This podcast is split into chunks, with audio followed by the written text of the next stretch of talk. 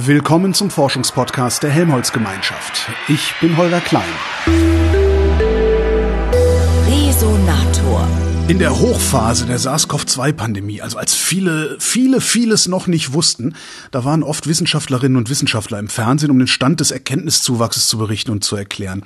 Und einer von diesen Wissenschaftlern war dieser eine Typ, den kennt ihr, garantiert. Immer ein bisschen lässiger angezogen als die anderen, gerne Lederjacke, rote Haare, Halbglatze, die restlichen Haare gerne Pferdeschwanz, so drei bis sechs Tage Bart. Ne? Und wer jetzt kein Bild im Kopf hat, dem hilft vielleicht seine Stimme. Guten Tag, Michael Meyer-Hermann. Hallo. Ähm, Sie leiten ja eigentlich die Abteilung Systemimmunologie am Helmholtz-Zentrum für Infektionsforschung in Braunschweig. Und das auch schon länger als SARS-2 älter ist. Hätten Sie jemals damit gerechnet, so oft im Fernsehen zu sein?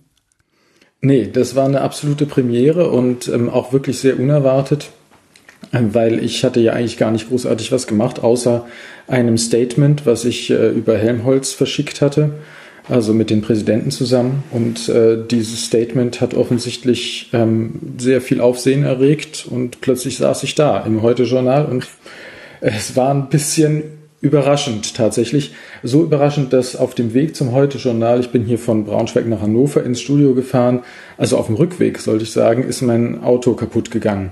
Also hat die Grätsche gemacht. Also das Auto hat es auch nicht verkraftet. Hat's denn Spaß gemacht eigentlich so insgesamt? Naja, erstmal war es aufregend. Ne? Also ja. wenn man noch nie im Fernsehen gewesen ist ähm, und plötzlich hat man ein Millionenpublikum, ist ja schon erstmal eine Aufregung. Und Aufregung ist ja nichts Negatives, das ist ja erstmal was Gutes. Und ähm, insofern kann ich sagen, ja, am Anfang war es einfach so interessant, dass es sehr äh, vieles anderes überdeckt hat. Mit der Zeit hat sich das ein bisschen gewandelt. Also ich habe dann auch gemerkt, dass ich ähm, da eine Bremse treten muss und habe dann sehr viele Sachen einfach abgesagt weil das einfach überhand genommen hat und mich komplett dominiert hat. Also dann da ist zu viel der Wissenschaftskommunikation gewesen oder wie muss Ja, das ist ja gar nicht mehr Wissenschaft. Also da geht es ja dann letztlich darum, dass ähm, man äh, Leute bedient, die gerne eine Einschaltquote haben möchten, die irgendwas von einem erwarten und ähm, da bin ich dann nicht unbedingt derjenige, der dafür zur Verfügung steht. Also da habe ich gemerkt, äh, dass das mein, mein Ego irgendwie in die falsche Richtung drängt und habe dann gesagt, so stopp Leute, jetzt äh, mache ich mal was anderes. Was machen Sie denn eigentlich sonst so den ganzen Tag, wenn Sie nicht gerade als Corona-Erklärbär im Fernsehen unterwegs sind? ähm, naja, also ähm, ursprünglich ähm, bin ich Physiker und ähm, habe in theoretischer Physik ja auch meine Promotion gemacht und nach der Promotion habe ich dann nach etwas gesucht, was ein bisschen mehr Anwendung hat, ein bisschen mehr Nähe zum Menschen.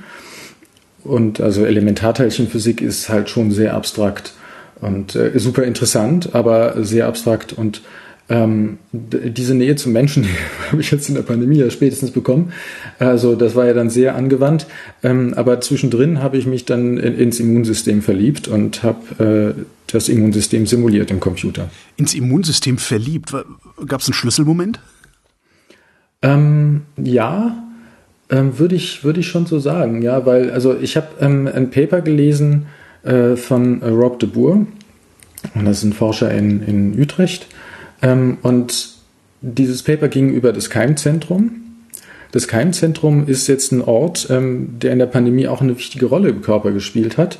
Das ist nämlich der Ort, wo die Antikörper erfunden werden.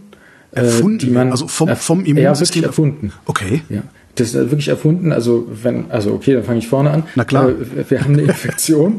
Erklären Sie mir das Immunsystem, bitte. Äh, äh, wir haben eine Infektion mhm. Ähm, und das wird als Infektion als Fremdkörper erkannt. Und da gibt es erstmal eine unmittelbare Reaktion. Das ist das innate Immunsystem, das angeborene Immunsystem, das dann erstmal reagiert und die Sache im Zaum hält. Aber dann fängt man an, spezialisierte Waffen auszubilden. Und diese spezialisierten Waffen sind einerseits T-Zellen, die also wirklich super passen auf der einen Seite, sind T-Lymphozyten. Und dann gibt es eben B-Lymphozyten auch. Und das sind spätere Produzenten von Antikörpern. Und diese Antikörper, die dann produziert werden, da kann man erstmal die produzieren, die der Körper einfach in der Lage ist zu produzieren. Aber was man auch machen kann, und das ist wirklich ein faszinierendes Ding, also da, da gerate ich noch gerne ins Reden, also die B-Zelle ist die einzige Zelle im Körper, die absichtlich mutiert. Also Mutation ist ja etwas, was wir ähm, normalerweise mit was Negativem verbinden. Ja klar, das also macht da kommt- Krebs, ja, ja. Ja, genau. Kommt ein UV-Strahl und äh, äh, trifft auf eine Zelle, verändert die DNA und wumms hat man dann irgendwie eine äh, Krebszelle generiert oder auch was anderes. Ja? Also es kann ja auch einfach die Dysfunktionalität der Zelle bedeuten oder das. Bei der B-Zelle, die mutiert sich und mutiert exakt die Spitze des Antikörpers, das heißt die Binderegion des Antikörpers und damit das, wo, was der Antikörper erkennen kann. Das, und das wird angepasst an das jeweilige Pathogen. Ist eine faszinierende Sache. Ist sozusagen Evolution der Antikörper im, im lebenden Organismus. Und, und also ich meine, stellen Sie sich vor, Sie kommen als Physiker und lesen ein Paper über dieses System. Dann denken, das ist ja genial, ja. Also da, da, da ist doch klar, dass man sich da rein verliebt und ähm, denkt, wie funktioniert das? Was sind das für Prinzipien? Wie funktioniert? Also ich meine, das ist ja Mutation und Selektion. Es ist wirklich genau das, was wir eigentlich in der Evolution kennen. Das heißt, das, das heißt, die, die, die B-Zelle mutiert sich ein und zwar so lange, bis sie auf den Erreger passt und dann hört sie damit Genau. auf. Yep, das ist so. Fan- Fantastisch, oder? Also ist eigentlich wirklich faszinierend. Und, Aber wenn die äh, B-Zelle das kann, müsste das doch eigentlich auch noch irgendeine andere Zelle, also äh, eigentlich müssten das doch alle möglichen anderen Zellen auch können, sinnvoll mutieren. Ja, das ist eine gute Frage. Also ich kenne keine andere Zelle, die das macht. Und ähm, das ist insofern schon ein Spezifikum dieser B-Zelle, also dieser späteren antikörperproduzierenden Zelle. Und ähm, äh, also, in, also in, äh, das, ist, äh, das ist jedenfalls so, dass wir, ähm, also ich glaube nicht, dass es eine andere gibt, die das on purpose macht. Also okay, ja, also das ähm, Kö- kö- sollte können man wir- nochmal können sicher gehen. Ne? Vielleicht könnte man das basteln. Ja. Also, das weil das ist doch, das ist doch super nützlich eigentlich. ja, also ich meine, man hat ja schon versucht, ähm, das ist insofern schwierig, man hat ja schon versucht, das Keimzentrum, also das Keimzentrum ist jetzt der Ort, die machen das ja nicht irgendwo, diese Zellen, die machen das in einem konzentrierten Ort. Und ist auch sinnvoll, denn beim Mutieren kann ja auch was schiefgehen. Ne? Also so wie beim UV-Strahl kann ja auch beim Mutieren der B-Zelle was schiefgehen. Ah, und dann metastasiert die B-Zelle. Ja, das ist ähm, Lymphome entstehen daraus. Ja. Das ist genau das. Und also das heißt, da kann auch Krebs daraus entstehen. Und ähm, aber äh, der, der Gag an der Stelle ist, äh, dass äh, die B-Zelle das eben deswegen lokalisiert macht in einem bestimmten Bereich des äh, Körpers, also typischerweise in sekundären lymphoiden Organen, wie man dazu sagt. Dazu gehört also bekannterweise der Lymphknoten. Achso, das ist Ähm, das, was dick wird am Hals, ne? Genau, oder auch und in der Achsel oder auch gibt es diverse über den Körper verteilt. Ne? Und also in den Lymphknoten äh, gibt es auch da drin nochmal eine spezialisierte Region, wo diese B-Zellen sich dann mutieren und die dürfen da gar nicht weg. Ne? Die werden vorher gecheckt, ähm, bevor die rausgehen dürfen. Von wem? Also, also wie, also, Von, von wem? Also erstmal werden sie darauf gecheckt, dass sie das Pathogen erkennen, denn das wird genau an der Stelle auch gezeigt. Also da ist ein, äh, sind follikuläre dendritische Zellen heißen die, ähm, die zeigen das Antigen, also das Antigen für Antireaktion generierend. Also Antigen ist also ein Stück vom Pathogen. Die zeigen also dieses äh, Pathogen äh, den B-Zellen und wenn sie binden können, dann kriegen sie Überlebenssignale. Wenn sie nicht binden, dann sterben sie. Das ist ähm, sozusagen erstmal der erste Selektionsprozess. Und dann gibt es nochmal eine Interaktion mit den T-Lymphozyten, die ich vorhin schon genannt habe. Ähm, auch in dieser gleichen Region. Das sind dann T-Follicular Helper Cells. Und äh, die checken ähm, nochmal, dass die B-Zelle nicht irgendwas ganz Blödes macht. Wie, man das, aber wie das genau funktioniert, ist noch nicht so richtig klar. Also wie sie checken, dass zum Beispiel keine Autoimmunantikörper entstehen. Ne? Das ist ja zum Beispiel eine Gefahr auch. Die könnten ja auch passieren. Ne? Und ähm, also da gibt es ein paar Checks, die auch noch erforscht werden. Woher weiß dieses System denn überhaupt, was der Fremdkörper ist und was nicht? Weil Hm. ich bin ja voller Zellen. Ja, gute Frage. Also gibt es verschiedene Konzepte, wie man sich das erklärt. Ein Konzept, was ich eigentlich ganz gerne mag, ist, ähm, äh, dass man äh, die, dass, dass die Häufigkeit eine Rolle spielt. Also wie oft man etwas sieht. Ne? Also wenn man es dauernd sieht, ist es okay. Und irgendwas, was neu dazukommt und ähm, was irgendwie so ein bisschen anders ist, das ist erstmal suspekt. Könnte ein Fremdkörper sein. Also das scheint mir ein ganz guter Ansatz, um überhaupt erstmal zu starten, dass man habituiert sozusagen zu dem, was man immer sieht. Aber wenn ich dann eine Autoimmunerkrankung habe, dann funktioniert dann, der Ansatz schon nicht mehr, ne? Genau, ja, das ist ja dann auch eine Miss. Ähm, also Stimmt, das ist ja eine Krankheit. Ne? Ja, genau, ja. ist eine Krankheit, ja. Liegt darin möglicherweise auch ein Schlüssel zur, zur Behandlung von Autoimmunkrankheiten? Wenn dass ich man das, ja. Das überreize und sage, nee, jetzt guck doch noch mal hin hier. Hier habe ich noch 100 oder irgendwie so. Äh, bei, bei Allergien macht man Desensibilisierung. Ne? Stimmt. Also, also das passt schon. Dieses innate Immunsystem, wie funktioniert denn dann das? Wenn das, das nicht da vor sich hin hat, mutiert. Ja, das hat so einen Erfahrungswert, was typischerweise Gefahr auslöst. Also gibt es so ähm, gewisse molekulare Strukturen, die immer mit Gefahr verbunden sind und darauf reagiert das innate Immunsystem. Das ist nicht adaptiv, aber es funktioniert sehr gut. Also Bäume überleben ja schon seit Jahrhunderten, Tausenden, Millionen ähm, äh, mit, äh, mit einem innaten Immunsystem. Das, also die können das sehr gut. Also man kommt damit sehr weit. Ne? Und man kann sich sogar auf die nächste Ebene setzen und sich fragen, ob das adaptive Immunsystem überhaupt eine gute Erfindung war. Weil man, einerseits hat man natürlich die Möglichkeit, sich anzupassen, aber dadurch gerät man natürlich auch in dieses Rennen mit dem, ähm, mit dem Virus zum Beispiel, ähm, das sich ja auch mutiert ne? und äh, hat dann auch die ganzen Autoimmunerkrankungen sich als Preis eingekauft. Also die Leute mit innatem Immunsystem haben keine Autoimmunerkrankungen. Also die Leute, sage ich, die Bäume und andere. es, gibt, es gibt Menschen, die halten das auch für Leute. Ähm, ja, in der Mythologie zum Beispiel. ja. Äh, äh, wenn ich aber jetzt äh, kein adaptives Immunsystem hätte, sondern nur ein innates Immunsystem und ähm, äh, SARS mutiert zu äh, SARS-CoV-3 oder sowas, mhm. dann rafft es mich doch aber dahin, oder nicht? Also, ja, das weil das habe ich ja noch nie gesehen und niemand ist da, der sich dahin mutieren kann.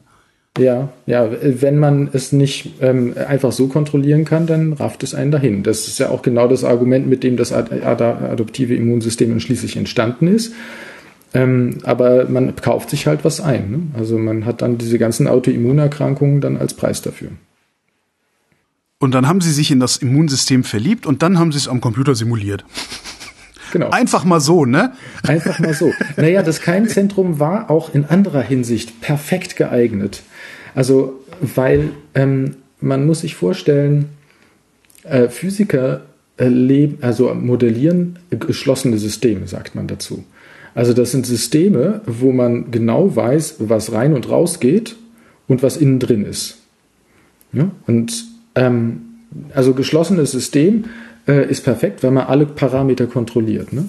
Jetzt Biologie ist per Definition einfach ein offenes System und ein Riesenproblem, um es überhaupt zu modellieren. Und dieses Keimzentrum hatte nun die Eigenschaft, das ist übrigens falsch, was ich jetzt sage, aber äh, damals dachte ich das noch, dass es auch ein fast geschlossenes System ist.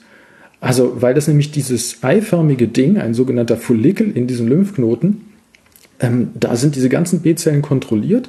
Die dürfen, wie ich ja schon sagte, nicht rein und raus. Also rein dürfen sie, aber sie dürfen nicht raus, solange sie nicht kontrolliert worden sind. Und alles spielt sich in diesem bestimmten Raumbereich ab. Das ist also so was ähnliches wie ein geschlossenes System. Also, wir haben da Evolution drin, Mutation, Selektion und ein geschlossenes System. Das war für einen Physiker gefundenes Fressen. Also genial, ja. Also ja, also deswegen habe ich damit, äh, bin ich da eingestiegen und ähm, habe da äh, mich ausgetobt in diesem Bereich. Wie sieht so eine Simulation eines Keimzentrums denn aus? Also ich bin weder, ich bin kein Naturwissenschaftler. Also erklären Sie es, erklären Sie es, wie Sie es einem Medienwissenschaftler erklären, also wie, also wie einem Zwölfjährigen. Ähm, wir modellieren äh, auf unterschiedliche Arten. Die, einen, ähm, die eine Technik ist mit Differentialgleichungen. Das heißt, man ähm, nimmt für jede Population eine Gleichung und schreibt auf, was sie dynamisch verändert. Das ist die eine Variante. Die ein, die, dann kann man das Ganze ähm, für alle Zelltypen, die in dem System drin sind, machen. Und auf die Weise kriegt man eine Zeitevolution von den verschiedenen Zellen innerhalb dieser Reaktion.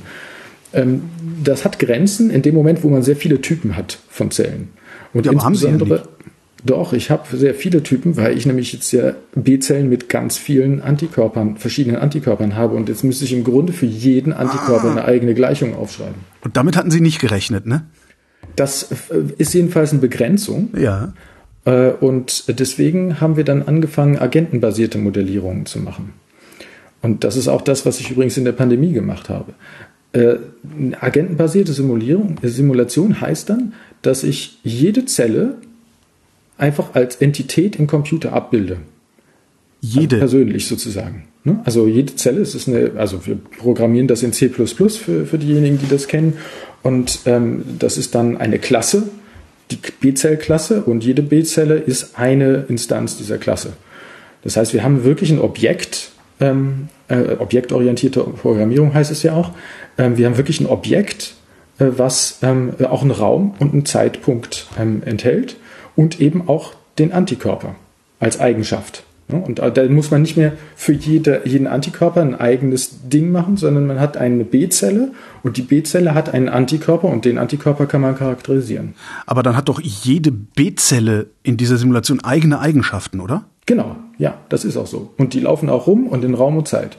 Aber und wo, wo, rechnen Sie das denn? Rechnen, rechnen Sie, müssen Sie das in Jülich rechnen oder geht es bei Ihnen am Schreibtisch? Wir können es in Jülich rechnen, das ist ähm, äh, möglich, aber also normalerweise reicht ein etwas ähm, besserer PC aus, um eine Simulation dieser Art zu machen, weil, weil, anders als bei Krebs, ne? also bei Krebs hat man ähm, so ein Problem mit, also ähm, einem, einem Tumor hat man, wenn er so einen Millimeter groß wird, das ist so die, die Größenordnung, wo man dann anfangen muss nachzudenken und ähm, das sind dann so eine Million Zellen. Ne? Das ist dann schon eine ganze Menge. Ja, eben, aber und, wie viele haben Sie denn dann? Und, ja, und äh, in diesem Keimzentrum sind es 10.000. Ach so. Ne? Und das macht die Sache natürlich ganz gut kalkulierbar. Jetzt gehen wir mal zu, zu, uns, zu unserer Pandemie. Wie, wie, mhm. wie hat das genau funktioniert? Also Sie haben äh, Ihre Simulation gehabt. Nee, fangen Sie, fangen Sie mal mit dem Urschleim an, bitte.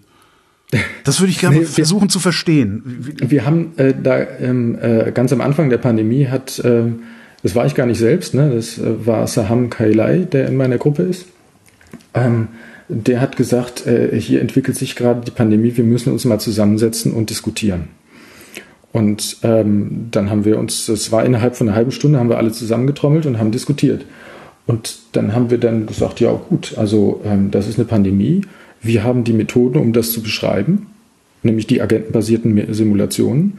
Also setzen wir uns hin und machen das. Ja, und auf die Weise haben wir dann die ersten Szenarienkalkulationen gemacht und ähm, das äh, zu, einem, äh, zu, einer allgemeinen Methode für die äh, Simulation von, von der Pandemie gemacht, also entwickelt. Das, das ist eigentlich die ganze Sache. Die Methode war da. Ne? Wir mussten sozusagen nur, die, die Agenten hatten etwas andere Eigenschaften als die B-Zellen, aber ansonsten war das gar nicht so anders, ne, technisch gesehen. Ne, die Agenten waren jetzt wir, ne? Also, und nicht die B-Zellen. Und was genau haben Sie, haben Sie dann vom, vom Virus genommen? Ja, das ist genau das, was Sie am Anfang gesagt haben. Die, ähm, äh, die Kenntnisse über das Virus haben sich natürlich dynamisch über die Zeit massiv entwickelt und auch verändert. Und insofern war man darauf angewiesen, am Anfang mit Schätzungen zu arbeiten. Aber welche Kenntnisse über das Virus haben Sie denn überhaupt gefüttert in Ihr Modell? Naja, man, man also wusste ja sehr bald, äh, dass äh, die Inkubationszeit kannte man sehr gut dann nach einer Weile und dann ähm, hatte man äh, das Serial Interval hatte man, das heißt also der Abstand zwischen zwei Ansteckungen. Ähm, das sind Eigenschaften, die wir eigentlich schon dann kannten. Und ähm, zunehmend wussten wir dann auch, mit welcher äh, Wahrscheinlichkeit man dann ernsthaft krank geworden ist und im Krankenhaus gelandet ist. Und ähm, all diese Dinge konnten wir dann füttern. Haben wir am Anfang natürlich dann mit Parameterbereichen gemacht, weil wir es nicht so genau wussten ähm, wie genau die Zahlen sind, aber die sind dann mit der Zeit immer härter geworden. Und äh, dann konnten wir die Intervalle, in denen die Parameter sitzen, immer kleiner machen. Ist das was, was irgendwann ein sehr genaues Ergebnis auswirft oder, oder granuliert das immer weiter? Also, ähm, also eine ehrliche Antwort, nö. Also, äh, damit kommen Sie aber nicht ins Fernsehen, Herr Meyer-Hermann. Nein, der Punkt ist ganz einfach. Ähm, die Problematik, ähm, die äh, bei der Simulation ist, ist nicht die Genauigkeit der Parameter. Die, die, Genauigkeit der Parameter ist natürlich ein Problem, und aber die kann man variieren. Man, was man dann typischerweise macht, ist, man hat ein Intervall innerhalb dieser müssen die Parameter sein, dann wählt man die Parameter stochastisch aus und wiederholt die Simulation ähm, 10.000 Mal und kriegt dann so eine Kurve, also eine Kurvenschar von Ergebnissen. Und die gibt einem dann Maß dafür, in welchem Bereich die Pandemie sich wahrscheinlich entwickeln wird. So, ne? Das ist so ein bisschen der, der Weg, wie man äh, diese Problematik mit den Parametern eigentlich ganz äh, sauber umgehen kann. Aber das entscheidende Problem ist, ähm, dass das System sich verändert permanent. Also damit meine ich nicht nur das Virus selbst, was sich ja mutiert und eine neue Variante kommt, sondern ich meine auch insbesondere uns, also wir als Menschen. Auf einmal tragen wir Masken, auf einmal gehen wir nicht mehr raus. So, ne? Und wir verändern, wir haben Angst oder wir finden es scheißegal. Und, und äh, diese Verhaltensweisen sind ein viel, viel größerer Einflussfaktor, als ob die Inkubationszeit 4,5 oder 4,6 Tage ist. Das heißt, Sie müssten eigentlich, was auch wieder nicht geht, Sie müssten eigentlich in, ihrem, in Ihrer Simulation jeden einzelnen Bundesbürger, jede Bürgerin haben und die jeder einzelnen dieser, dieser Wesenheiten ein Verhalten zuschreiben, ja. was nicht geht, weil die Grenzen offen sind. Das kommt erschwerend hinzu, ja. Aber auch da können wir ja als, als Physiker mache ich dann einfach mal Deutschland zu und sage, das ist ein abgeschlossenes System. also nein, aber natürlich ist das genau der Weg. Ja, also wir haben Agenten, das heißt, wir können tatsächlich Entscheidungsprozesse simulieren. Wir können, wenn wir Kriterien haben, wie die, ich sag mal, Psychologie der Agenten ist, dann können wir natürlich auch das Verhalten dynamisch an die jeweilige Situation anpassen. Zum Beispiel, die Inzidenzen gehen hoch und dann bedeutet das für 80 Prozent der Bevölkerung, dass sie vorsichtiger werden und nur rausgehen, wenn es unbedingt nötig ist. Und bei den anderen 20 Prozent, die sagen dann, egal, ich mache trotzdem, was ich will und gehe jetzt ins Restaurant. Und ähm, das, äh, das, dieses Verhalten, das kann man absolut abbilden. Und ähm, dafür muss man natürlich dann mit Psychologen zusammenarbeiten und ähm, so ein bisschen sowas wie Surveys aus der ähm, Bevölkerung bekommen, damit man äh, weiß, wie gerade der Geisteszustand der Bevölkerung ist, damit man auch einen Anfangszustand gut definieren kann. Aber das ist tatsächlich, wir arbeiten daran. Ne? Also das ist innerhalb der Pandemie jetzt nicht machbar gewesen, aber das sind tatsächlich Projekte, die jetzt aus der Pandemie übrig geblieben sind, dass wir versuchen, das Verhalten in die Simulationen einzubauen. Dann dürfen Sie aber den Agenten nicht also der Agent darf sich über seine Agency nicht im Klaren sein, weil er sonst schon wieder anders handelt. Ne? Das sie dürfen ja, das, also, okay. sie müssen also im Geheimen arbeiten. Das, das wäre jetzt ein Effekt zweiter Ordnung, den würden ja. wir dann erstmal vernachlässigen. Okay, verstehe. ähm, wenn Sie, wenn Sie das jetzt mitgenommen haben aus der Pandemie, äh, äh, wo, zu, zu, zu welcher Forschung hin haben Sie das mitgenommen? Also woran arbeiten Sie nicht? Woran arbeiten Sie, wenn Sie nicht an der Pandemie arbeiten? Wenn ich äh, nicht an der Pandemie arbeite, nicht an der Pandemie, haben ja. Sie gefragt jetzt, ne? Ähm, also das kein Kommt das überhaupt noch vor, dass Sie nicht an der äh, Pandemie arbeiten? Ja, ja, ja okay. das äh, habe ich jetzt ähm, äh, massiv durchgesetzt, weil ich, also, ähm, auf, also dieses Verhaltensmodell, das finde ich super interessant. Ja, also da, da stehe ich dahinter. Ähm, ansonsten ist die Simulation von Pandemien jetzt nicht so der Renner. Ja, also das ist jetzt nicht so das interessante Thema. Also im Verhältnis zum Beispiel zum Immunsystem finde ich wesentlich interessanter. Und ähm, ähm, das äh, Immunsystem ist aber natürlich jetzt so, dass ich da die letzten 20 Jahre drauf gearbeitet habe. Das heißt also, das Keimzentrum ist bei mir auch ein bisschen out. Und ähm, auserzählt. Ich, ja, das ist es nie. Ne? Also das müssen Sie sich natürlich im Klaren sein. Sicher. Äh, man, man arbeitet dann etwas und denkt, jetzt hat man eine Frage gelöst. Mhm. Nö. Ne? Dann mhm. sind zehn neue aufgetaucht und äh, das ist wie mit dieser äh, Schlange. Ja, äh, man macht haut einen Kopf ab und dann kommen zwei andere nach. Ne? Ah, dafür macht man es ja, oder? Also ich meine. Ja, ja, genau. Äh, Natürlich. Ja, da, das ist einfach das, worauf es hinausläuft. Man, man möchte einfach gerne diese ganzen Fragen haben. Äh, trotzdem ist es natürlich so, dass ähm, wenn man immer wieder auf dem gleichen System arbeitet, so der Kick, dass man über irgendetwas verblüfft ist, der ist nicht mehr so häufig. Ne? Also das, das ist dann so, ähm, äh, dass man so eine, auch da eine gewisse Habituation hat ähm, an das Thema.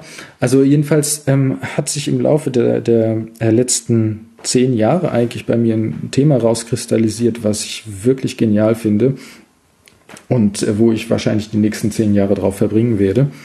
Äh, und das ist die Interaktion von verschiedenen Subsystemen des Organismus. Also das Immunsystem ist immer noch dabei, ne, das ist ein Teil davon, aber das redet mit dem Nervensystem. Haben Sie da auch nicht mit gerechnet oder haben Sie sowas wenigstens geahnt? Ich hab, ähm, äh, bin da ja relativ, ich sag mal, unschuldig hingekommen. Und ähm, weil ich ja erst als Physiker da war, dann habe ich mich mit Biologie, äh, habe so eine Art Biologiestudium gemacht innerhalb ähm, meiner Postdoc-Zeit. Und äh, in der Zeit habe ich einen Artikel gelesen von Rainer Straub. Das ist ein Internist in, äh, in Regensburg und der ähm, hatte ein Bild äh, in seinen Artikel gemacht und da sah man eine Nervenendigung, die in der Milz mit einer Makrophage, also einer Zelle des innaten Immunsystems, spricht. Und spricht heißt, dass da eine Nervenendigung ist und ähm, die Nervenendigung hat ähm, Rezeptoren für inflammatorische Zytokine wie TNF, Tumornekrosis Faktor Alpha, und schüttet selber sowas wie Norepinephrine aus, wofür wiederum die Makrophage ähm, einen Rezeptor hat. Die haben sich unterhalten. Worüber? Ja, das ist über den Aktivierungszustand der Makrophage. Ja, und also ist da draußen was los oder nicht? Das ist die Frage. Ne? Ach so, das heißt, das, das, das Nervensystem hat gefragt, was draußen los ist und nicht gesagt, genau. hier bei mir drin ist was los, bitte reagier auf eine bestimmte Nee, Art. andersrum. Okay. Also da auch, das natürlich, die, äh, über den Vagusnerv kann man ja direkt auch die Inflammation äh, kontrollieren. Also das Nervensystem kann das. Und äh, da gibt es ja auch interessante Forschungen zu. Und ähm, also da ist eine bidirektionale Unterhaltung. Übrigens diese Sache mit dem Vagusnerv, dass man äh, da tatsächlich den gleichen Faktor Tumornekrosis Faktor Alpha, deren Ausschüttung kontrollieren kann, war auch ein faszinierendes Phänomen, was ich kurz vor der Pandemie herausgefunden hatte. Und eigentlich wäre ich ja jetzt während der Pandemie in New York gewesen. Also ich hatte bereits Vertrag und alles ähm, unter Dach und Fach und war bei dem Menschen, der genau diese Kontrolle des Nerven, des Immunsystems über den Vagusnerv sehr intensiv erforscht in, in New York. Ähm, war ich bereits mit dem äh, übereingekommen. Wir hatten bereits Verträge gemacht und alles. Und dann kam die Pandemie dazwischen. Also das hat bei mir sozusagen diesen Plan komplett vereitelt. Das heißt, Sie wären eigentlich gar nicht mehr in Braunschweig jetzt? Ich wäre eigentlich, naja, ich meine, das wäre jetzt so ein ähm, Forschungsjahr geworden. Ne? Also ich wäre dann irgendwann wieder zurückgekommen, aber auch hier das Institut hat das komplett gefördert und hatte auch ähm, mir die Gelder dafür zur Verfügung gestellt. Es war sozusagen alles schon unter Dach und Fach. Also war für mich eine herbe Enttäuschung, weil das ähm, war natürlich eine aufregende und tolle ähm, Entwicklung, die ich da gesehen habe. Aber ich mache das jetzt weiter. Ja? Also das ist jetzt vielleicht nicht mit New York, aber auf andere Weise. Und diese Interaktion aber grundsätzlich ist einfach so faszinierend, dass ich da, äh, da weitermachen möchte. Ich meine, da gibt's da gibt's die sogenannten pleiotropischen Moleküle. Da muss ich mal erklären, was das ist. Ne? Das sind Moleküle. Ja. das sind Moleküle, die in unterschiedlichen Systemen sind, aber unterschiedliche Funktionen dort haben. Also im Nervensystem das gleiche Molekül wie im Immunsystem, aber mit unterschiedlicher Funktion. Also ich gebe mal ein Beispiel. Ich bin wieder bei dem TNF-Alpha, Tumornekrosis Faktor Alpha. Ist eigentlich das klassische proinflammatorische Zytokin. Wenn Tumornekrosis Faktor Alpha oben ist im Organismus, weiß man, da ist irgendeine Entzündung, die da läuft. Das ist sozusagen der Marker, den man dafür verwendet. Und das heißt, immer wenn irgendwo eine Entzündung losgeht, wird Tumornekrosis Faktor Alpha ausgeschüttet. Das verändert übrigens auch die Durchlässigkeit der Blood-Brain-Barrier, der Blut-Hirn-Schranke. Ähm, also überhaupt die, die ganzen ähm, äh, Gefäße werden durchlässiger. Also das Ganze ist ähm, äh, hat also Auswirkungen auf den Gesamtzustand des Organismus. Will ich, dass äh, bei, bei, bei einer Entzündung die Gefäße durchlässiger werden oder ist das ein, ein, ein Kollateralschaden sozusagen? Ähm, naja, es gibt unterschiedliche Aspekte davon. Man muss ähm, einerseits sehen, dass man das im, dem Immunsystem auch Zugang zu verschiedenen Geweben geben muss. Ne? Das wird durch die Durchlässigkeit ja auch erreicht. Gleichzeitig besteht die Gefahr, dass es eine systemische Entzündung wird. Und äh, dann hat man sowas wie Sepsis. Also das will man auch nicht. Ne? Also da gibt es ähm, unterschiedliche Aspekte und das ist immer wieder, wie immer ist die Antwort dann äh, eine dosierte. Also es geht um die Dosis. Ne? Und also in der, in der Dosis liegt das Gift. Ne? Und also, aber jetzt zurück zu dem pleiotropischen Molekül TNF-Alpha. Dieses wirklich gleiche Molekül exakt das Gleiche, ne? also kein, kein, keine Abweichung, ist gleichzeitig im Gehirn dazu da, die synaptische Plastizität zu steuern. Das heißt also, wir haben eine Synapse und deren Stärke, also deren Durchlässigkeit, deren Signaltransmission wird gesteuert über dieses wirklich gleiche Molekül TNF-Alpha. Das ist eine Sache, die fand ich, also die, wissen Sie, wie, wie mir das eigentlich passiert ist, dass ich das überhaupt erfahren habe? Das muss ich gerade mal erzählen. Da war ich noch in Frankfurt, im, im äh, Frankfurt Institute for Advanced Studies und bin einfach nur über den Gang gelaufen, da dieses Frankfurt, äh, dieses FIAS, wie es kurz heißt, Äh, das hatte eine Biologie, das war, war meine Gruppe, dann da war da Neurobiologie und da gab es Soft Matter und gab Physik. Und Chemie gab es auch noch. Das waren so, so fünf verschiedene Fachbereiche, die man da ähm, äh, nebeneinander platziert hatte und wollte, dass die interagieren. Also ich bin über einen Gang gegangen und sehe, dass da ein Seminar ist, ein Literaturseminar von den Neuro Neurobiologen. Gehe an dem Raum vorbei und höre das Wort TNF-Alpha. Naja, was? Wieso TNF-Alpha? Das ist mein Molekül. Was machen die da drin? Ja? Bin da reingegangen und da haben die einen Literaturclub über ein Paper ähm, gehabt, wo genau dieser Prozess dargestellt wurde, nämlich dass synaptische Plastizität durch TNF-Alpha gesteuert wird. Und daraus ist entstanden, dass wir dann ein gemeinsames Paper ähm, geschrieben haben, in dem wir zeigen, dass eine Entzündung im Gehirn, zum Beispiel durch ein Trauma oder was auch immer dann der Auslöser ist, ähm, zu einem erhöhten Risiko von epileptischen Anfällen führt. Was klinisch tatsächlich der Fall ist. Das haben wir dann in, dem, in, dem, also in der Simulation mit einem neuronalen Netzwerk äh, plausibel gemacht. Das, und das ist also diese Art von Interaktion finde ich einfach faszinierend, weil ich glaube, da ist so viel Musik drin und auch so viel, was wir noch nicht verstanden haben, äh, wie im Organismus der Gesamtzustand des Organismus durch die verschiedenen Elemente, die da zusammenspielen, äh, beeinflusst wird. Heißt das, langfristig hätten wir einen ja, TNF-Alpha-Schalter oder Hebel möglicherweise, mit dem wir irgendetwas im Körper beeinflussen können?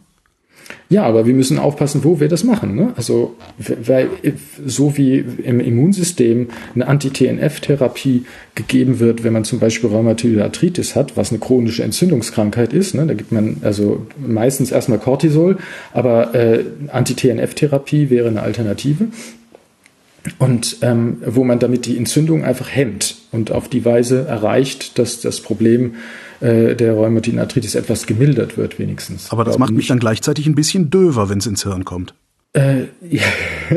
naja, nee. Also äh, in dem Moment wird man im Gehirn eher, also wenn das TNF-Alpha jetzt ins Gehirn käme, würde man dort eher hyperaktiv. Ne? Also das ist, ähm, fördert ja die Plastizität. Ja klar, aber ich, ich habe ja, ich bin ja gehemmt, also ich habe ja eine, Hemmer, eine Hemmung. Also es ist ja nicht. Es ja, das Anti, genau, ja, das Anti-TNF würde, ähm, das ist aber nochmal anders, weil da gibt es natürlich noch eine andere Interaktion.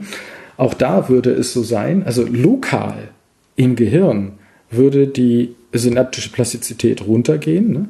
Aber äh, das TNF ist gleichzeitig der Grund, warum wir überhaupt so ein bisschen äh, lapsch da rumhängen. Und ähm, das, das ist einfach diese, diese Grundentzündungsaktivität. Ne? Und das Cortisol, was wir zum Beispiel geben, um äh, das TNF zu hemmen, das ist ja gleichzeitig etwas, was unsere Aktivität verstärkt. Ja? Also wir sind dann eigentlich von der Gesamtzustand des Körpers ist hyperaktiv. Und das, ähm, äh, ich meine, das ist ja das, was so verschiedene Drogen sich auch zunutze machen. Ne? Also, und, ähm, also wenn man äh, Kokain nimmt, das habe ich auch mal simuliert. schön, schön, schön ausgedrückt. Ich habe das auch mal simuliert, damals in den 90ern. ich habe es wirklich simuliert. Ja, ich meine, das ist, ist der, muss ich den Rainer Straub nochmal zitieren, weil das ist wirklich ein Kommentar. Wir haben dieses Netzwerk gemacht, wo wir also die Interaktion von Nervensystem, Immunsystem und Endokrinsystem angeschaut System? haben. Das endokrine System sind Hormone, wie zum Beispiel Cortisol. Also wir haben damals die Cortisoltherapie da ähm, äh, vorgeschlagen, dass die ähm, optimiert werden kann, indem man Cortisol zu einem anderen Zeitpunkt am Tag gibt. Ähm, andere Geschichte. Also jedenfalls, als wir dieses Netzwerk aufgebaut haben, äh, dann haben wir, waren wir fertig, hatten sozusagen die Daten, die wir haben, reproduziert und konnten jetzt mit diesem Netzwerk spielen. Ne? Und, und dann habe ich gefragt, was können wir denn jetzt mal Sinnvolles damit machen? Das sinnvoll. Ja, Lassen wir es koksen. genau.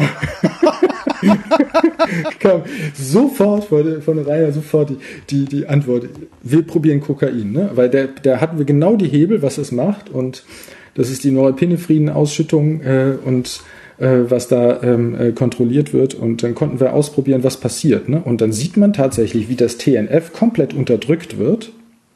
Ja, das ist, um den Kreis zu schließen, das TNF wird komplett unterdrückt und man hat äh, deswegen einen wesentlich aktiveren Zustand.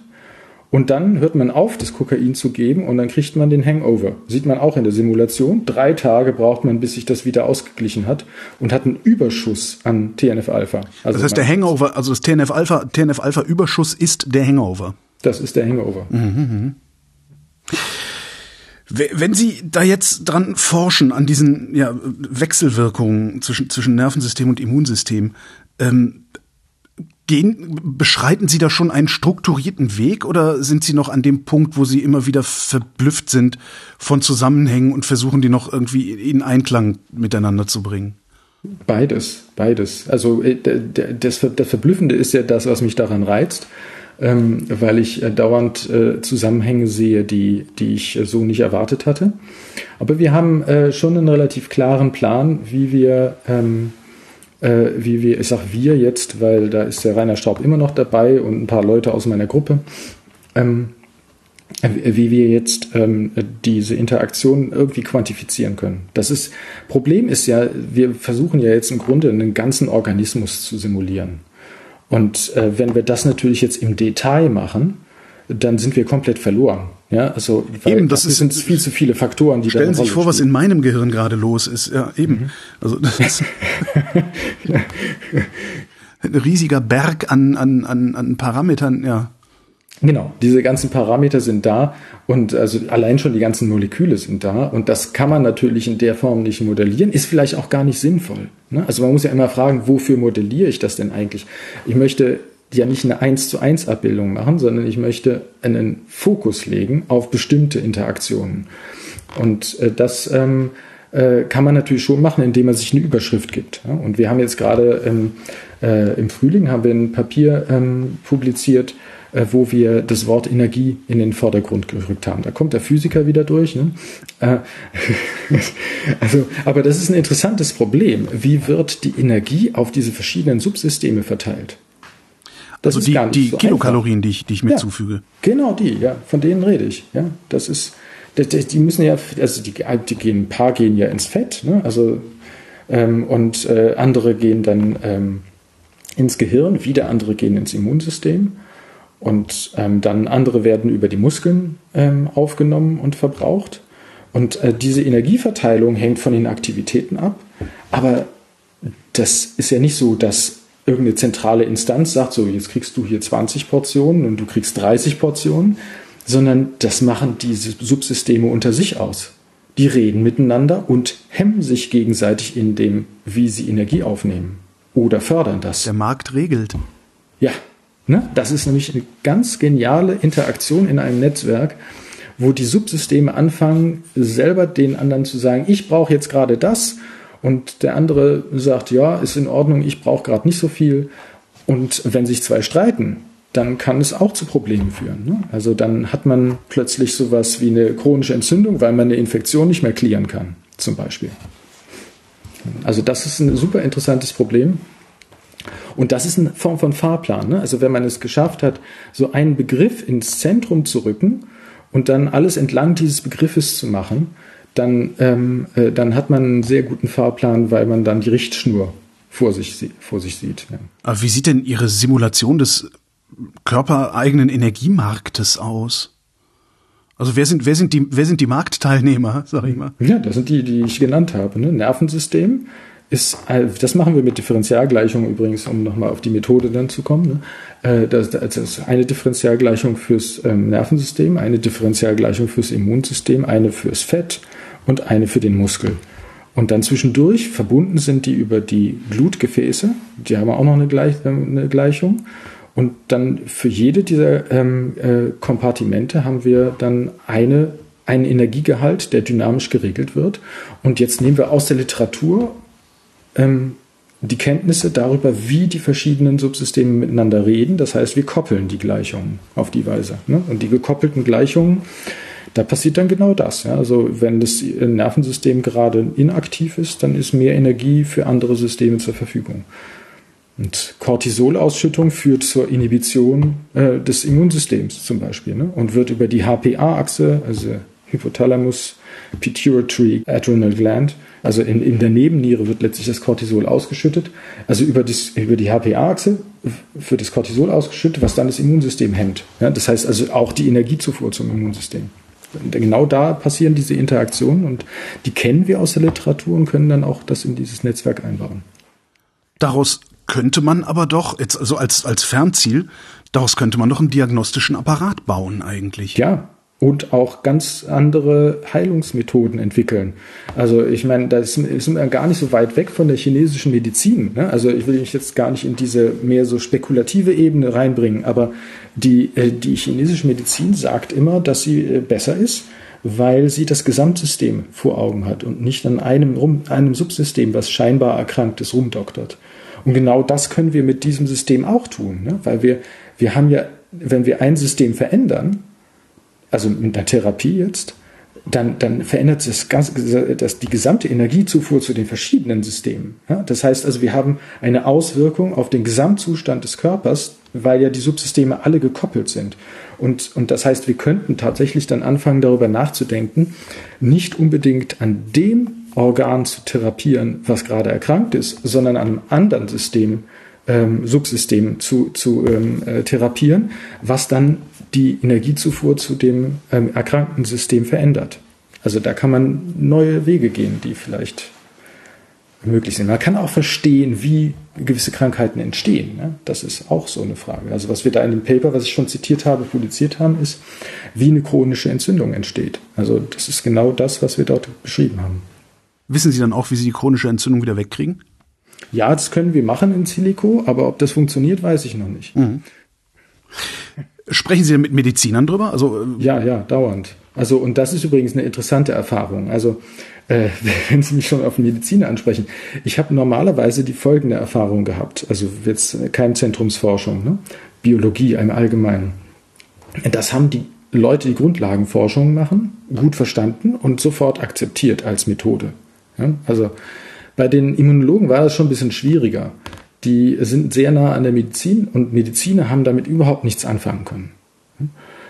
Und jetzt mit diesem Energiemodell ist es genau umgekehrt. Das ist total spannend zu sehen. Ja, die Leute in der Grundlagenforschung verstehen nicht, weil Energie irgendwie das ist der Begriff und das irgendwie, na, also verstehe ich nicht. Ne? Und, und ja, das ist ja, das ist einfach, weil das sind keine Physiker, ja, sondern das sind Biologen, die haben in dieser Kategorie gar nicht zu denken gelernt. Aber der Mediziner, der den Patienten vor sich hat, der sagt, ja, das sehe ich genau bei meinen Patienten. Das ist total spannend. Das dreht sich gerade komplett um. Ja, also das Verhalten, was ich in dem Modell sehe, sieht dann der Mediziner bei seinen Patienten. Ja, der sieht einfach, dass die total müde werden oder eben nicht mehr ansprechbar sind in bestimmten Konstellationen.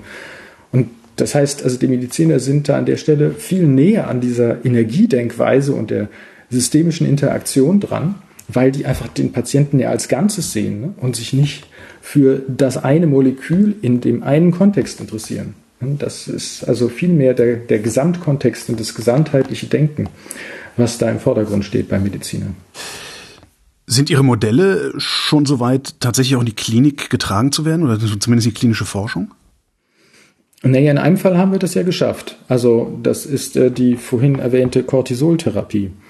Dies, ähm, da haben wir die zirkadiane Dynamik ähm, von diesen drei Faktoren. Ähm, das war Norepinephrine, Cortisol und TNF-Alpha ähm, angeschaut. Und die haben wir als Repräsentanten für die verschiedenen Subsysteme genommen. Ne? Das Norepinephrine fürs Nervensystem, TNF-Alpha fürs Immunsystem und Cortisol fürs endokrine System, fürs Hormonsystem. Und ähm, hatten zirkadiane Daten wie die sich über den Tag verändern. Also da gibt es ja Schwankungen. Ne? Über den Tag verändert sich der TNF-Level, der Cortisol-Level. Und ähm, also beim gesunden Menschen äh, piekt äh, das TNF irgendwann in der Nacht und ist ähm, dann so um neun irgendwie morgens äh, geht es dann wieder runter. Und äh, bei den Rheumatoiden Arthritis-Patienten äh, gibt es ja diese zirkadiane Dynamik auch, aber die ist ein bisschen verschoben, ein bisschen anders. Und was wir jetzt gemacht haben, ist zu gucken, wann geben wir das Cortisol in diesem Netzwerk. Ne? Also dieses Cortisol kann man ja als Pille dann im Netzwerk einfach mal hinzufügen und, und äh, gucken, was passiert denn, wenn wir das morgens um acht machen, wie das in der Klinik so gemacht wird. Ne? Morgens um acht geben, also, ja, da ist, ist da, da, morgens wachen die Leute so auf ne, und haben dann ähm, steifes Knie ne, und sagen, ey, mir tut mein Knie weh, ich möchte Cortisol. Und dann kriegen die das morgens um acht. Und äh, dann kann man es auch mal abends um acht geben oder um Mitternacht oder zu sonst irgendeinem Zeitpunkt. Ne? Und was wir eben festgestellt haben, ist, dass der Effekt auf das Tagesmittel des TNFs, also nicht jetzt der Peak oder irgendwas oder dann unmittelbar danach, sondern das Tagesmittel, dreimal niedriger, also der Effekt ist dreimal höher, wenn man es um Mitternacht gibt, im Vergleich zu um 8 Uhr morgens. 8 Uhr morgens ist der schlechteste Zeitpunkt Wow. übrigens. Ja? Für jeden? Also ist äh, Für, die, für den ähm, durchschnittlichen ähm, Rheumatoiden Arthritis-Patienten. Ja? Also den durchschnittlichen. Ja? Also ich meine, natürlich gibt es da eine Spannbreite. Ähm, äh, wann dieser optimale Zeitpunkt ist, ist aber sowieso ja, der nicht so eine genau hat Snickers gegessen und der andere nicht und so. Das So, macht ne? ne? Da Ja. gibt es ganz viele Aspekte, ne? Genau. Also natürlich gibt es da eine Variation, aber ähm, wir hatten also ähm, weltweite Daten zusammengetragen und daraus den durchschnittlichen Rheumatoiden Arthritis-Patienten generiert und seine zirkadiane Dynamik. Und äh, bei dem ist es um Mitternacht am besten. Und es wurde von, also Merck hat, hat jetzt eine Pille gemacht, die um 10 Uhr abends genommen wird und mit zwei Stunden, ähm, zwei Stunden Delay das Cortisol freigegeben wird. Und, ähm, und das ist, ähm, ist also jetzt in die klinische Praxis eingegangen. Also das finde ich schon ziemlich cool. Das ist eine wirklich äh, äh, sehr, sehr tolle Erfahrung eigentlich, weil, weil das einfach dann sagt, okay, ich habe zwar jetzt hier eigentlich ein Grundlagenforschungsproblem für mich gelöst, ne? aber das hat eine wirkliche Auswirkung. So weit, dass mein Nachbar, der Rheumatoide Arthritis hatte, also der ich sag hatte, weil er jetzt ausgezogen ist, Ach so. ähm, ist er ist nicht gestorben. Meier Hermann hat Arthritis geheilt. ja, so, so hatte so, ich jetzt so, ne? Ich hatte, ich hatte das ganz viel wohlwollender jetzt. Verstehe, ja, nein. nee, super. Nee, also der, der jedenfalls kam irgendwann bei mir rein und sagte, ey, Michael, deine Forschung hat Impact. Ich war gerade bei meinem Arzt, der war bei einer Fortbildung und sagte, ich soll die Pille jetzt abends nehmen. Das war natürlich echt cool, ja. Also das, wenn das so einfach, es kommt sozusagen zu deiner Haustür zurück. Es ist also wirklich genial. Also also da, das freut mich sehr, gerade weil ich hier gestartet bin mit dieser, ähm, mit diesem Bedürfnis, irgendwie näher am Menschen zu sein und mehr Forschung zu machen, die was für den Menschen, also mit dem Menschen zu tun hat erstmal. Und das hat natürlich da in der Hinsicht wirklich gefunkt. Wenn Sie in der Lage sind, einen durchschnittlichen Patienten zu bilden, auf den Ihr Modell so gut anwendbar ist, dass Ihr Nachbar äh, gesagt kriegt, nimm die Tablette abends, das bedeutet ja dann letztlich, alle Körper sind gleich. Nein, nein, nein. Nicht? Also erstmal, ich meine die Kausalkette, ob wirklich das ähm, die, unser Paper letztlich dazu geführt Ja. hat, ist mein Nachbar. Ne, also das müssen wir mal gucken. Diese Kausalkette ist wahrscheinlich lückenhaft ähm, und ähm, ich vermute, dass da noch einige andere Faktoren eine Rolle gespielt haben. Aber trotzdem ist es ja so, dass irgendwie ein Beitrag dazu geleistet worden ist. Und Natürlich ist es nicht so. Aber was Sie natürlich damit ähm, unmittelbar sagen, in dem Moment, wo wir das für einen durchschnittlichen Patienten machen, können wir natürlich auch für einen bestimmten Patienten schauen, was hat der für eine zirkadiane Dynamik und dann die Optimierung durchführen und dem sagen, so, du nimmst jetzt um halb zwölf, nicht um zwölf. Aber um dessen Dynamik zu kennen, müssen Sie ja äh, dessen Parameter alle unter Kontrolle haben. Naja, da, ein, da muss man ähm, 48 Stunden, alle zwei Stunden ähm, diese drei Faktoren messen. Okay. Das kann man ja mal machen. Ne? Ja. Und das verändert sich dann auch nicht mehr. Naja, gut. Also wenn er natürlich dann gerade eine Infektion hat, dann sieht das natürlich schon wieder anders aus und ähm, äh, da gibt es natürlich viele Faktoren, die da jetzt, also müsste schon in einem halbwegs repräsentativen Zustand sein, natürlich. Ja, aber also ja, so das, ähm, das ist natürlich eine Frage, die auch möglich ist, dass sich das also vielleicht wetterabhängig und ähm, dann abhängig von dem, was man gegessen hat, die zirkadiane Dynamik nochmal variiert wird. Aber ich würde denken, dass das ähm, ein Effekt ist, der äh, jetzt auch wieder so ein zweiter Ordnungseffekt ist, den man vielleicht in der ersten Näherung mal weglassen könnte. Aber das ist nur eine Vermutung, ne? weiß ich nicht. Wie überträgt sich das in den medizinischen Alltag? Also ich müsste, ich muss ja mit, mein, mit meiner Ärztin ganz anders interagieren irgendwann. Also, dass ich sage, Ja. nee, hier steck mal das Gerät an, äh, wir müssen jetzt erstmal 48 Stunden messen, bevor du überhaupt weißt, äh, woher mein Bluthochdruck kommt. Ja, aber das ist das, ist das wofür, worüber wir reden, wenn wir äh, von äh, individualisierter Medizin sprechen. Und das äh, macht total Sinn. Ja? Also auf lange Sicht ist das ähm, ein Weg, der deutlich mehr Sinn macht, als dass man allen die Durchschnittspille gibt. Das ist, ähm, wenn man die Parameter kennt, die man messen muss, um ähm, ein bestimmtes Ziel zu erreichen mit einem mit einer Tablette, dann äh, wird die Dosis und der Zeitpunkt des Gebens der Tablette massiv eine Rolle spielen. Ja? Und ähm, da kann man auf die jeweiligen Personen viel besser eingehen. Aber das ist wirklich Zukunftsmusik. Ja? Also ich meine, das wird natürlich in Teilen schon gemacht. Wenn man äh, genauer hinguckt, dann ist es so, dass die Ärzte äh, so einen Patienten die ganze Zeit schon individuell bewerten und sagen, na ja, also bei dem ist es eher so, dass der äh, gut schläft und deswegen äh, könnte man vielleicht das so und so machen. Ne? Aber das ist, das ist im Moment ist das ja eher Hören sein. Also im Grunde ist es, wenn ich ausgependelt, ne? Nee, nee, genau. Also das äh, ist, ähm, also ich würde es Erfahrung nennen. Okay. Also ja, aber ne, ich, ich habe zum Beispiel, also ich, ich, ich habe zum Beispiel Weißkittelhypertonie. Ja, wenn, wenn ich beim Arzt Blutdruck gemessen kriege, ist der immer zu hoch. Aber ja, ich habe auch Hochdruck. Ähm, so, ne, woher weiß meine Ärztin jetzt, wie viel von dem Hochdruck äh, meiner ist und wie viel ihrer? Äh, kaufen Sie sich mal so eine Uhr. Äh, habe ich ja, mache ich ja auch. Da, daher weiß ich. Ich wollte, das war jetzt ja hier das quasi um das Gespräch. Äh, äh. Natürlich.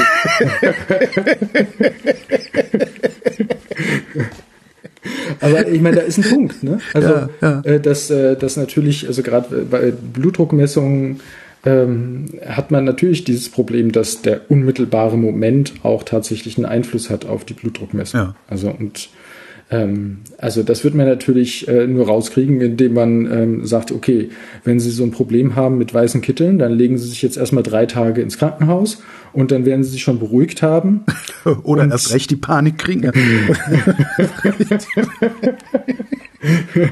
und dann können Sie sich überlegen, ob Sie sich nicht lieber gleich beruhigen. Ja, genau. Ähm, auf, auf Dauer wird das würde das ja unser, unser, unser gesamtes Gesundheitssystem an, zumindest an einigen einzelnen Stellen in einer solchen Weise revolutionieren, dass es schneller und billiger wird. Weil Mathematik ist ja viel einfacher anzuwenden als ein Zwiegespräch, sage ich mal, was Zeit braucht, wo man Informationen auch vielleicht eher so, ja, nur, nur, nur widerwillig rausrückt. Ne? Na, die Diagnose wird teurer und äh, die Therapie wird billiger. Ja. Die Diagnose wird teurer? Naja, weil man mehr, man braucht mehr Daten. Okay, mehr, mehr, ja? mehr Daten, mehr Blut sozusagen. Mehr Blut oder was auch immer da ist. Ne? Also das kann ja auch ähm, äh, kann ja auch sein, dass man Biopsien braucht oder vielleicht irgendwie eine Langzeitmessung. Ich, ich denke jetzt an Herz-EKG äh, oder so. Also da kann man ja verschiedene Dinge anwenden. Und ähm, man braucht vielleicht äh, eine bessere Datenbasis, um überhaupt erstmal den Patienten genau zu charakterisieren. Aber dann kann man ihm eine Therapie geben, die dann erstens effektiver ist und ähm, äh, deswegen mit einer höheren Wahrscheinlichkeit dann auch zu Ziel, zum Ziel führt. Also das denke ich schon, ja, das ist so. Also es gibt da verschiedene Beispiele, wo man drüber nachdenken kann. Ich äh, habe jetzt gerade, denke jetzt gerade laut an den Transplantation, äh, Transplantationspatienten, also Nierentransplantation. Ne? Diese Menschen sind ein Leben lang immunsupprimiert. Ne? Also jetzt, äh, und äh, jetzt muss man aufpassen, weil wenn man die Immunsuppression zu groß einstellt, dann äh, kommt irgendein bescheuertes Virus hoch. Ja? CMW zum Beispiel ist so ein, so ein, Virus, was dann hochkommt, was wir alle mit uns rumtragen und das dann hochkommt. Ähm, wenn man es zu niedrig einstellt, äh, dann wird das Transplantat wieder abgestoßen. Ja? Und auch da arbeiten die Ärzte mit Erfahrungswerten und stellen die Immuntherapie so ein, dass sie glauben, dass es in Ordnung ist. Was auch häufig, wahrscheinlich sind die von der, von der guten Therapie gar nicht weit entfernt. Ne? Aber man könnte das natürlich auch quantifizieren, indem man bestimmte Parameter des Patienten misst und auf die Weise schaut, wie viel Immunsuppression braucht dieser Patient heute. Ne? Und auf die Weise die Dosis perfekt einstellen. Also das ist, sind alles Dinge, wo man also individualisiert weiterkommen könnte. So ein bisschen wie Insulin messen, ne? Ja. ja, das ist ja genau das, ja. Perfekt, ja. Ja, ist genau so ein, so ein Beispiel, wo das auch funktioniert, ja. Also gibt es, glaube ich, sehr viele Anwendungsbeispiele, wo man ähm, da individualisiert besser fahren würde. Gucken Sie sich denn eigentlich jetzt überhaupt das Immunsystem noch als Immunsystem an oder interessiert Sie nur noch, wie das mit dem Nervensystem redet, also die Schnittstelle mm. sozusagen? Wir, wir sind ähm, immer noch bei dem Immunsystem äh, durchaus aktiv, also weil wir interessieren uns für die T-Zellen weiter und ähm, meine äh, ganze Arbeitsgruppe ist auch massiv immer noch mit dem Keimzentrum beschäftigt. Ja, also das kann ich gar nicht verhindern. Wir haben dann äh, dadurch, wir haben ja so eine Art Digital Twin gebaut von dem Keimzentrum.